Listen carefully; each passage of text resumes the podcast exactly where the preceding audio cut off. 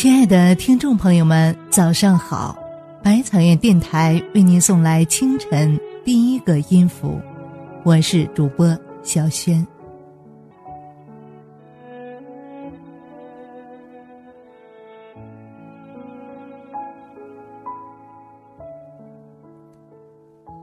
怎样才算是真正的朋友呢？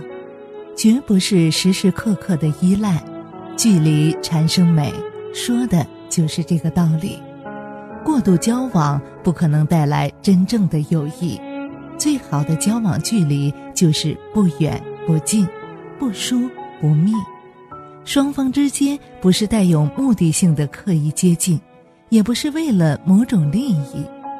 这种有意识的吸附与粘合，不应是朋友之间的纽带。最好的关系便是自然的渗透和融入。下面请欣赏百草园电台为你选读作家马德的文章《交往的距离》。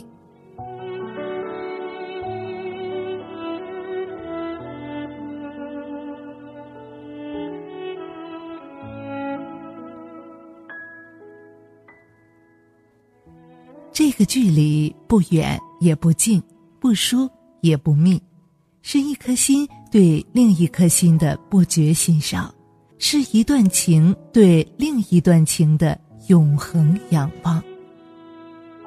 在友谊的框架内，你第一个想起的人一定是最好的朋友。当然，他若第一个想到的也是你，那么你俩一定是两心相悦的至交。你会发现，你与那个一辈子都要好的朋友之间是有距离的，这个距离不远也不近，不疏也不密，是一颗心对另一颗心的不觉的欣赏，是一段情对另一段情的永恒仰望。交往过度其实是很致命的，这有一点儿像吃饭。无论多么顺口的珍肴是不能总吃的，胃不说什么大大咧咧，但一颗敏感的心早已变得挑剔、厌烦。这时候，极平常的一句话，极其微小的一件事，都会引起交往的一次海啸。是的，山珍海味也有吃腻的时候。在交往的理想的结果上，你不要期待永远的如胶似漆，你能够不断的接近与契合就够了。平素间推杯换盏，称兄道弟，鞍前马后，阿谀奉承的人不是朋友，是利益的结合体。超出常情的亲密无间，不是在交往，是在勾结。再利用，再狼狈为奸。这样的结合体聚得快，散得也快。刚才还好的一塌糊涂，转眼间就可以翻脸到分崩离析。费了心思的交往，叫周旋，累；耍了心机的交往，叫算计，阴。真正的交往是至简至真的。一扇春天的门开了，一扇含笑的门合上了，然后天地淡然。如果一个人一辈子都没有与别人真正交往过，不是孤高自傲、太过超脱，就是品性卑琐，不能被人所容。当然了。若很多人都是你结交的朋友，恐怕更多的是狐朋狗友。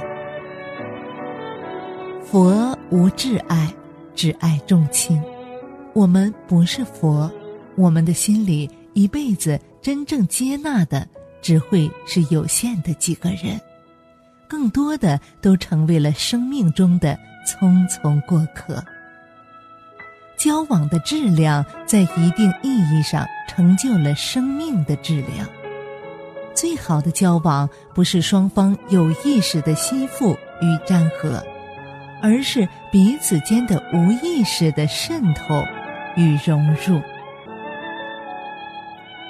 吸附与粘合常常怀有目的性和功利欲，或含蓄，或浓烈，总之看起来有些心怀鬼胎；而渗透与融入则不然，云淡风轻的风疏忽间来，云恬淡着去，无欲无求，是心灵最真挚的握手，是情感最纯净的需要。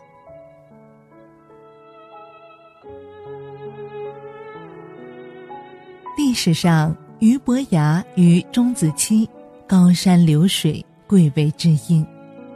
钟子期死后，俞伯牙黯然把琴摔了。也许在他看来，世上再美的乐声，如果无知己来赏，不如任天籁的香魂归去，让它成为绝唱。亲爱的朋友们。您刚才听到的文章选自作家马德的作品《交往的距离》。伯牙子期之间的友情到今天依然令人向往。都说知音难觅，这恐怕是真理。人一生中真正的好友又只有几个呢？每个人一生中交往的质量。很大程度上决定了他生命的质量。真正的友谊是两颗心之间无限的接近与契合，是相互欣赏、相互仰望，最简单却最真实。亲爱的朋友们，这里是无锡百草园书店。您在微信公众号中回复“品读”二字，便可获取连续三十天品读的文章与音频精选合集。感谢您清晨的陪伴，我是小轩，我们明天见。